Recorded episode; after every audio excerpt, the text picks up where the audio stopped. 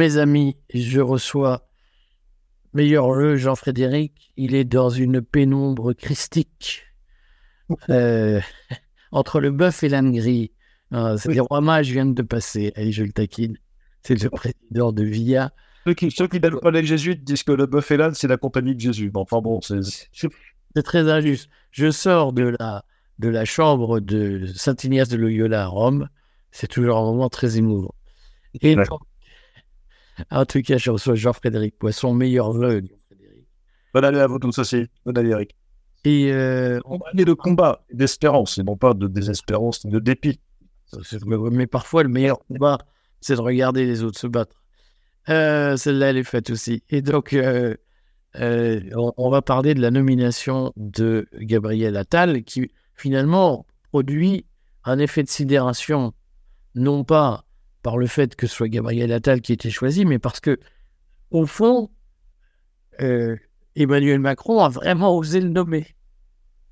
Oui, alors, euh, Emmanuel Macron ose beaucoup de choses. Euh. je ne voudrais pas dire qu'il ose tout, parce que ça m'obligerait à terminer la citation et je ne voudrais pas commencer à être impoli dès le 9 janvier, dès le 10 janvier. donc, de nouveau, bonne année à tous nos auditeurs et bonne année à vous, mon cher Eric. Euh, ce qui me frappe le plus, c'est pas qu'il l'ait pas qu'il l'ait choisi, parce qu'en réalité, euh, euh, Asinus, Asinus, Fricat disait les latins, là, mange de Là, on a perdu les trois quarts des auditeurs. Qui se ressent, qui se ressent, s'assemble, dit-on en français, euh, et probablement qu'il euh, avait besoin à Matignon d'une espèce d'équilibre un peu, entre un peu, un peu de silence et de tranquillité que lui apportait un peu trop Elisabeth Borne euh, et un peu d'agitation et de lumière politique que lui avait apporté Édouard Philippe dans son premier quinquennat. Emmanuel euh, Gabriel Attal, pardon, est d'une certaine manière une forme de point d'équilibre entre les deux, sous le rapport de la tranquillité du chef de l'État, ce qui est un élément important. Les institutions de la Ve République, ça n'est pas douteux. Donc bon, pas de surprise, euh, c'est sur le plan politique un clone, tous les deux viennent du Parti Socialiste, c'est ses rivages, tous les deux sont des produits de, des grandes écoles françaises. Tous les deux n'ont aucune espèce de passé militant, ni d'élu local, ni etc. Donc, c'est des produits absolument chimiquement purs de l'appareil. Dans ce qui peut à la, à la fois cet appareil avoir de très performant et de tout à fait détestable, enfin, c'est un mélange des deux extrêmement saisissant. Mais ce qui me frappe le plus, moi, alors ça ne changera rien. Il n'y a rien à attendre, ni de virage politique. D'ailleurs, ça ne bouleverse aucun équilibre des majorités de la répartition des pouvoirs au sein de l'Assemblée nationale. Donc rien de ce que nous avons connu comme sketch depuis un an et demi ne va évoluer ni dans un sens ni dans l'autre. Euh, deux choses me frappent depuis 24 heures, ou oui, plus de 24 heures. La première, c'est euh, l'espèce de capacité d'oubli qu'ont les Français. Je l'entends de la part de beaucoup de mes compatriotes, la sphère médiatique comprise. C'est ça qui est le plus intéressant et le plus étonnant. Euh, la même chose que ce que tous ces braves gens ont dit quand Macron a été. C'est-à-dire, la, la, jeunesse est une vertu. Euh, j'entendais un, un, un, de vos excellents confrères, animateurs de plateau de l'excellente chaîne CNews, euh, expliquer dans la chaîne de 20h à 21h, euh, laissons sa chance au produit. comme si Emmanuel, Gabriel Attal, j'arrive pas à dire Gabriel Attal, il faut dire Emmanuel Attal. Je sais Syncrétisme. Une espèce de fusion, voilà, une synthèse. Comme si Gabriel Attal ne venait de nulle part, comme s'il n'avait rien fait de son existence, comme s'il n'avait pas fait l'intégralité du premier quinquennat, déjà dans les souliers euh, du gouvernement du président de la République et, 40% euh, du second quinquennat, comme s'il n'était pas associé pleinement à l'intégralité du bilan d'Emmanuel Macron, qui n'est pas nul. S'il n'était que nul, ce ne serait pas très grave. Si le pire chef de l'État de la Ve République est encore en exercice, mon cher Eric et Gabriel Attal, a été associé à tout ça depuis l'origine.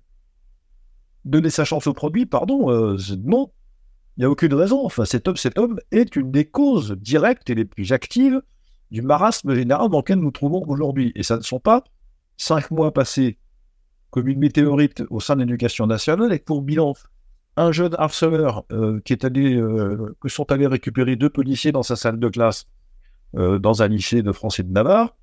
Premier bilan. Deuxième bilan, cette conclusion définitive selon laquelle la baya n'est pas un vêtement religieux. Ah bon, sans blague. Euh, enfin voilà le bilan de Gabriel, de, Gabriel Attal. Bon, on va quand même pas considérer que. Et puis deuxième chose, ce qui me frappe le plus, c'est cette espèce de jeunisme, c'est-à-dire que nos concitoyens ne semblent pas avoir compris quelque chose qui est très révélateur. d'état de nos sociétés, Gabriel Attal est, vieux avant d'avoir été jeune. En réalité, boomer qui se mange. En, en, réalité, non, non, non, mais c'est ça au-delà de ça. Je n'ai pas de, j'ai pas ce genre de complexe. Euh, euh, comment dire euh, L'ingratitude de l'âge est une chose qui cesse assez vite. Vous savez, il n'y a pas de voilà de la jeunesse, je veux dire, mais Gabriel Attal fait partie de cette classe d'hommes politiques français, je vous appelle vocal d'hommes politiques d'ailleurs. Il marche encore sur des lunes euh, aussi vieille qu'elle ne marche plus nulle part qu'en France. C'est-à-dire la conviction que les nations sont la cause des maux de la terre, que les religions sont fauteuses de tous les troubles, que les racines doivent être absolument débarrassées, euh, coupées, brûlées euh, le plus vite possible, et que l'homme qui est heureux, c'est l'homme qui est atomisé, individuel, dans, le grand marché mondial, et qui fait tout ce qu'il veut quand il veut, et qui n'a à l'égard de la société que des droits. Voilà ce que pense Gabriel Attal. C'est même pour ça qu'il est là. Mais ça, c'est pas l'avenir, ça. Ce sont des idéologies vieilles comme le 19e siècle. Elles ont 150 ans, ces idéologies. Elles ont échoué partout dans le monde. Et on nous fait croire que parce que les gens qui les portent ont moins de 40 ans, l'avenir de la France reposerait sur des idéologies qui ont 150 ans, qui ont échoué partout dans le monde et qui seraient portées maintenant euh, par une belle bobine euh, euh, avec des cheveux courts propres et, un costume en, stretch, mais ça ne marche pas comme ça. Euh, et, nos compatriotes ne voient pas ça. Nous sommes gouvernés en fait par des vieux, encore plus vieux que les plus vieux de ceux qui soutiennent Emmanuel Macron parce qu'ils ont peur, parce que la réalité c'est quand même ça. Voilà, je m'arrête là parce qu'on. S'il est bien enfin, on un quart d'heure. moi, je voulais quand même que vous me disiez, c'est quoi le marasme français? Comment on peut décrire le marasme français?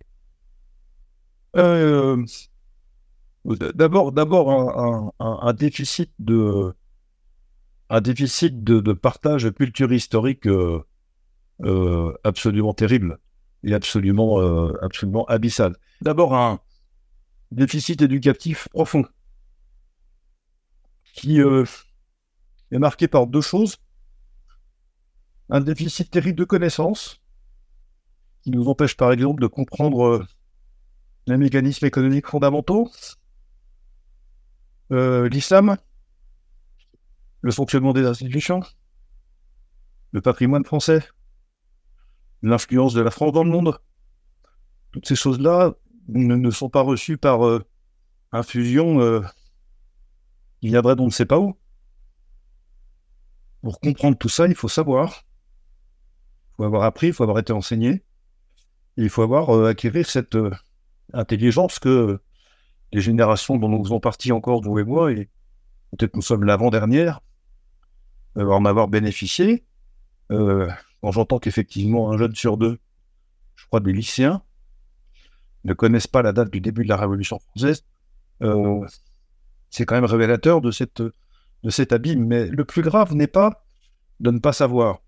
Le plus grave, c'est que c'est lié, l'absence de connaissance produit une absence de sens critique et de, pertinence du jugement. Et quand vous avez en face de vous des gens qui ne savent pas, et en plus de ne pas savoir, n'ont pas de jugement, n'ont pas d'esprit critique, n'ont pas de recul, n'ont pas de discernement, pas de tout chose comme ça, ben vous pouvez leur faire avaler à peu près n'importe quoi. Par exemple, que le virus de la Covid euh, ne circule pas en dessous d'un mètre cinquante euh, dans des bistrots, mais qui circule au-dessus d'un mètre cinquante. Donc c'est obligatoire de s'asseoir. Ou encore que le même virus sélectionne sur les plages entre ceux qui sont assis et ceux qui sont debout, même par grand vent. Euh, donc vous pouvez faire avaler ça aux gens, et ils l'avalent. Donc que voulez-vous que je vous dise? Ça, c'est la première chose. Mais vous voyez que tout est lié, parce que si on avait simplement, je reprends ça comme image rapide, une connaissance partagée, une culture partagée du fonctionnement des institutions.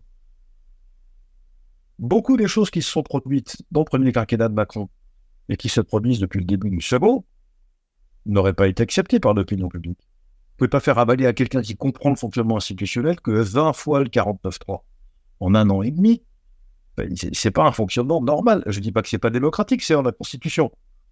On va faire dire aux gens ce qu'ils ne disent pas. Mais c'est un fonctionnement, c'est anormal. Le 49.3, c'est pas la règle, c'est une manière d'exception. Donc tout ça échappe à nos concitoyens, je crois, pas complètement de leur fait. Euh, et donc tout va de pair. Euh, pas d'esprit critique, pas de discernement, pas de sens de la nuance, pas de, rien de tout ça, si vous voulez. Donc, pas de débat équilibré, pas de possibilité d'échanger tranquillement, et donc une régression terrible. Je parle en termes presque psychologiques, et régression psychologique égale violence quand elle est langagière. Vous n'avez plus ni le langage ni le discernement pour vous exprimer qu'est-ce que vous faites, vous cognez. Parce qu'il n'y a pas d'autre. Vous vous criez très fort, comme les bébés. Euh, des bébés crient très fort parce qu'ils n'ont pas de quoi parler la plupart du temps dès qu'ils commencent à parler. Bon, bah, voilà, c'est pareil pour les bébés. On, assiste à une régression intellectuelle et psychologique d'une ampleur massive dans notre pays. Le reste euh, étant, à mon avis, un ensemble de conséquences plutôt que des causes. Bon, je sais que vous êtes pris. J'espère qu'on en reparlera. De toute façon, on avait dit qu'on voulait une longue interview. voulez. On avait prévu de publier une de vos tribunes. À bientôt, euh, Jean-Frédéric. À bientôt, cher Eric et nous reparlerons des élections européennes euh, certainement la prochaine fois. Très volontiers. À très vite.